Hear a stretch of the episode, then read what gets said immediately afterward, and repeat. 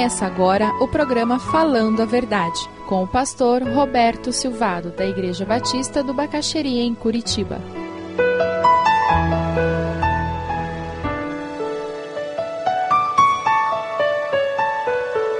Êxodo 1, a partir do versículo 6. Hoje nós vamos estar falando sobre família de sangue e falando sobre família de Deus. Um dos problemas da nossa sociedade hoje é que muitos pais e mães querem vencer concurso de popularidade no coração dos filhos. E quem quer vencer concurso de popularidade dos filhos não toma decisão difícil. Quando nós deixamos de ser pai e mãe dos nossos filhos, nós estamos roubando deles um privilégio que é único. Porque pai e mãe, eles só têm um de cada. Se nós não cumprimos o nosso papel na paternidade, na maternidade, quem cumprirá? A nossa geração tem sido culpada de querer demais ser amigo dos filhos e com isso esquecemos de ser pais e mães. Amigos nossos filhos têm em qualquer lugar. E nós fazemos de tudo para que os melhores amigos deles sejam aqui dentro da nossa comunidade. Mas pai e mãe só tem um de cada. Aqueles pais tomaram decisões muito difíceis correram o risco de serem presos e agora estão correndo um risco tremendo. Porque se o bebê ficasse com eles, era morte garantida. Quem sabe no rio ele sobreviveria. E eles estavam, na realidade, esperando o milagre de Deus. Veja o versículo 9. A filha de Faraó encontra o um menino e ela manda que aquele menino vá ser criado pela mãe do menino. É interessante porque Deus honra esse passo de fé dos pais de tal forma que aquele menino acaba sendo criado na sua própria família. É interessante porque o família é plano de Deus e Deus fez de tudo para que aquela criança pudesse ser criada dentro de uma estrutura familiar. É muito interessante porque agora você encontra a filha do Faraó daquele homem que mandou matar os meninos, dizendo: leve esse menino e crie. E olha, eu ainda vou pagar para que você faça isso. Que situação incrível. E aquela mãe, veja no versículo 10, ela não apenas criou aquela criança, mas ela honrou o trato feito. Ela poderia ter fugido, ela poderia ter ido para outro país, ela poderia ter se escondido na multidão dos judeus, e nunca mais a filha de Faraó encontraria Moisés mas ela deu a palavra que ia criá-lo e em determinado momento o traria de volta. O que, que ela fez? Ela honrou a sua palavra. O que nós estamos vendo aqui é uma família com caráter, uma família com palavra. Na sua família, palavra tem valor? Na sua família, os pactos feitos, as alianças feitas são cumpridas por uma questão de honra, por uma questão de valor interior de cada um? A ética daquela família era uma ética correta. E sabe o que aconteceu? Porque aqueles pais correram riscos criando seus filhos. Porque aqueles pais tomaram uma decisão difícil, como a de enviar aquela criança naquele cesto. Porque aqueles pais aceitaram o desafio de criá-lo e entregá-lo depois, porque foi esse o acordo feito. Moisés foi criado pelos seus pais e cursou a Universidade do Egito. Sim, o que aconteceu com Moisés é que ele cresce numa família com os valores de Jeová. Ele, nos primeiros anos de vida, em que a criança aprende metade de tudo que vai aprender a vida inteira, ele aprendeu os valores do seu povo. Ele foi criado pela sua mãe, com o carinho, o amor, o afeto da sua família. E quando chegou a idade em que ele foi devolvido para a filha de Faraó, ele foi cursar a melhor universidade do mundo na época. Sim, porque os egípcios detinham o conhecimento naqueles dias.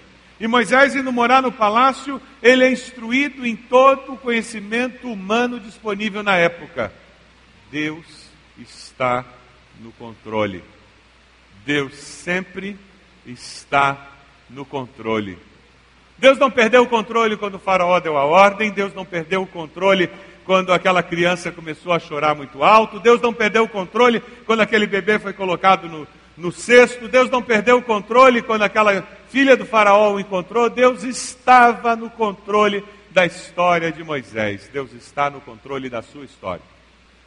Deus é Senhor soberano sobre a história da sua vida. E Ele é um Deus de amor, é um Deus de carinho, é um Deus que se importa, um Deus que quer o melhor para nós. Como Ele quis o melhor para Moisés, Ele quer o melhor para você. Versículo 10, quando termina o versículo, a filha de Faraó dá a Moisés esse nome, Moisés, porque eu o tirei das águas. Moisés foi salvo para salvar. Ele foi salvo pela filha de Faraó, para que mais tarde ele pudesse ser usado por Deus para salvar o povo hebreu da escravidão, para que ele pudesse levar esse povo para uma vida melhor. É interessante quando nós percebemos isso. Deus está no controle da história. Quando nós vemos Jesus Cristo ali na cruz do Calvário, crucificado pelos romanos, xingado pelos religiosos da época, muitos diziam: Deus perdeu o controle. O Cordeiro de Deus não era o Filho de Deus. Mas naquele momento Deus estava fazendo a mesma coisa que ele faz desde a criação do mundo. Ele estava no controle. E aquele Cristo que morreu na cruz, foi sepultado no terceiro dia, ressuscitou. E ressuscitou para quê? Para que ele pudesse preparar lugar para que eu e você pudéssemos morar no céu. Jesus disse: Não se turbe o vosso coração, credes em Deus, crede também em mim, porque eu vou preparar-vos lugar para que onde eu estiver vocês estejam também. Eu sou o caminho, a verdade e a vida. Ninguém vem ao Pai senão por mim. O que nós presenciamos hoje não é religiosidade aparente, não. Aqueles jovens e adolescentes não foram obrigados, não foram manipulados para tomar aquela decisão. Foi um encontro deles com Deus. Um encontro que muda o interior, que muda valores, que muda a perspectiva de vida.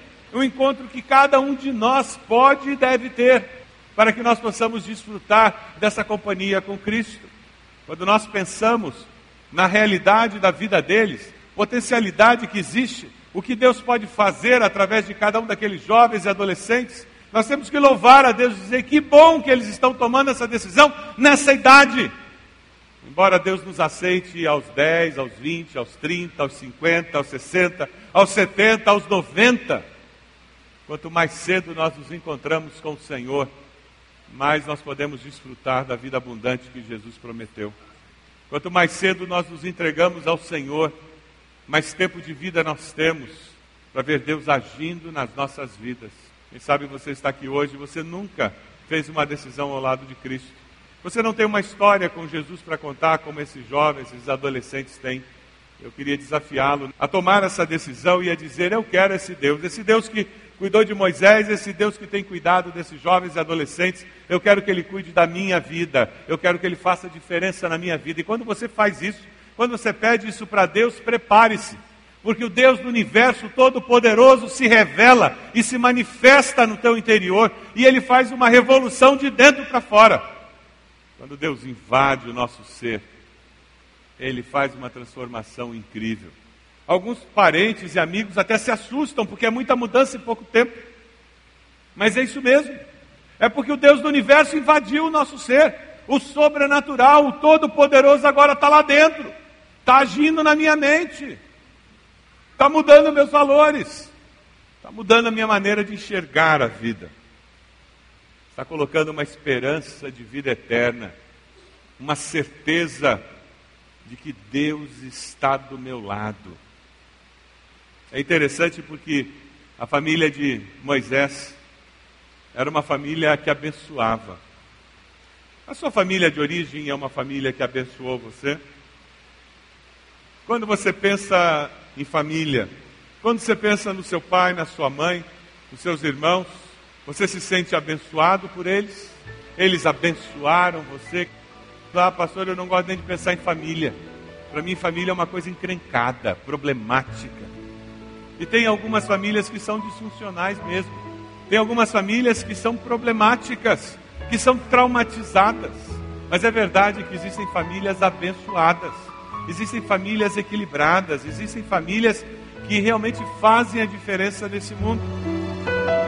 Se você deseja adquirir a mensagem que acabou de ouvir, ligue para 41 33630327. Mencione o título ou o dia da mensagem e envie um e-mail para vida@ibb.org.br.